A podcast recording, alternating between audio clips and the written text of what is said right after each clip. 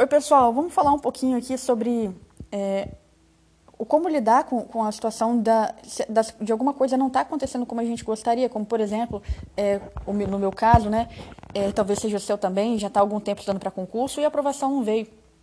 Às vezes a gente tem a tendência de ficar muito negativo pensando sobre isso.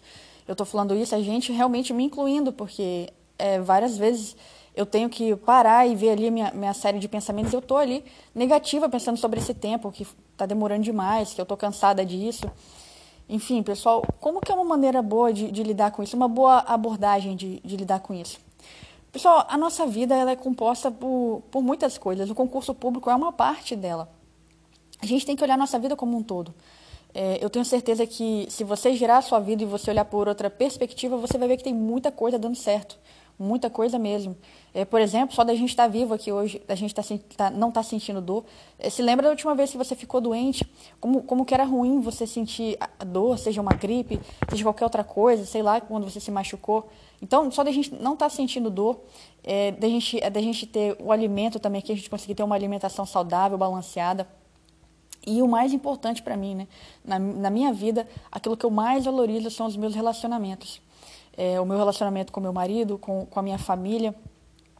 É, eu já falei isso, isso aqui em outros áudios, mas eu acho que, que é legal lembrar de novo, porque o que é bom, o que faz bem pra gente, a gente tem que repetir, né? Às vezes a gente quer repetir só o que faz mal.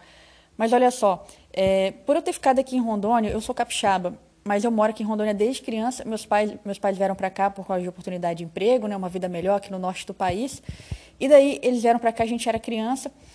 E a tendência, a minha tendência né, seria eu voltar de novo para o Espírito Santo como os meus irmãos voltaram.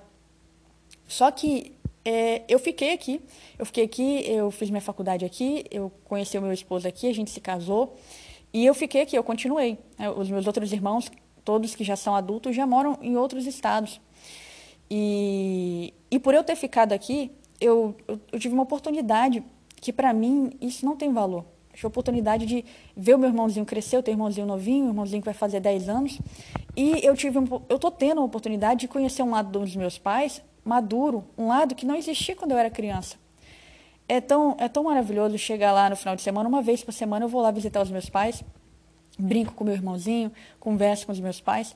É um momento assim, é, nossa, tem nem o que dizer. É, é uma daquelas coisas, como tem a propaganda lá do, do, cartão de crédito, que o dinheiro não compra. E eu fico pensando, sabe, às vezes quando eu estou triste, aí eu paro e penso e falo, meu Deus, imagina só depois que eu passar daqui a alguns anos, meus pais já tiverem ido, é, quanto dinheiro eu daria para poder passar esse tempo novamente com os meus pais? Pois é. Então, pessoal, tem muita coisa dando certo na nossa vida. até a questão de eu, ainda não ter passado, tem essa parte boa de eu ter continuado e, ter visto meu irmãozinho crescer, passar um tempo com os meus pais. E eu tenho certeza que na sua vida também tem alguma coisa. Também tem coisas nesse sentido. Só tem que parar um pouquinho, girar a sua vida, olhar de outra perspectiva. É, às vezes essas coisas não são naturais para a gente enxergar. Mas está aí, pessoal, está aí uma coisa que mexe tanto comigo, que me deixa tão bem quando, quando eu me lembro disso, eu penso nisso, né?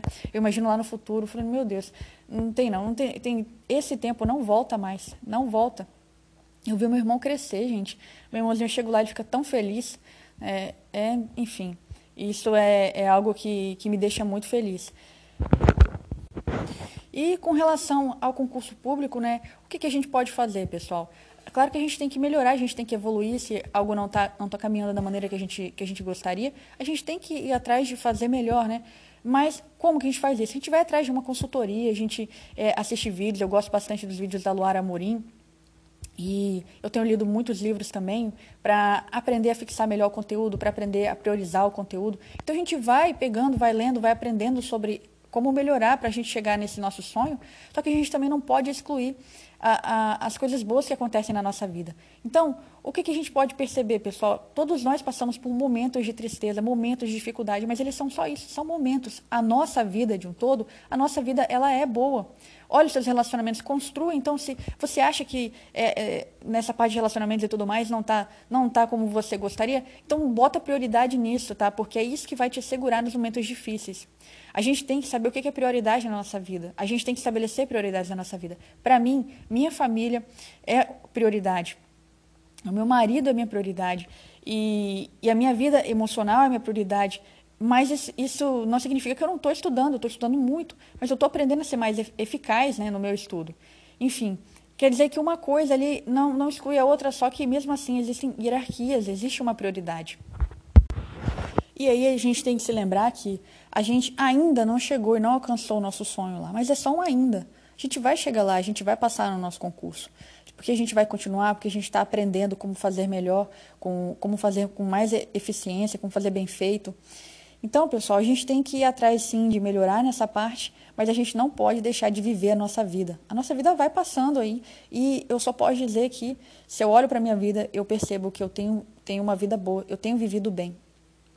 Eu estou estudando para concurso, eu tenho ainda muita, muitas coisas por fazer na minha vida, por, por melhorar, seja na questão de concurso público, seja, seja é, em aspectos pessoais. Eu tenho, mas a nossa vida vai ser assim, do início ao fim. A gente nunca vai chegar ao momento de falar assim, está terminado.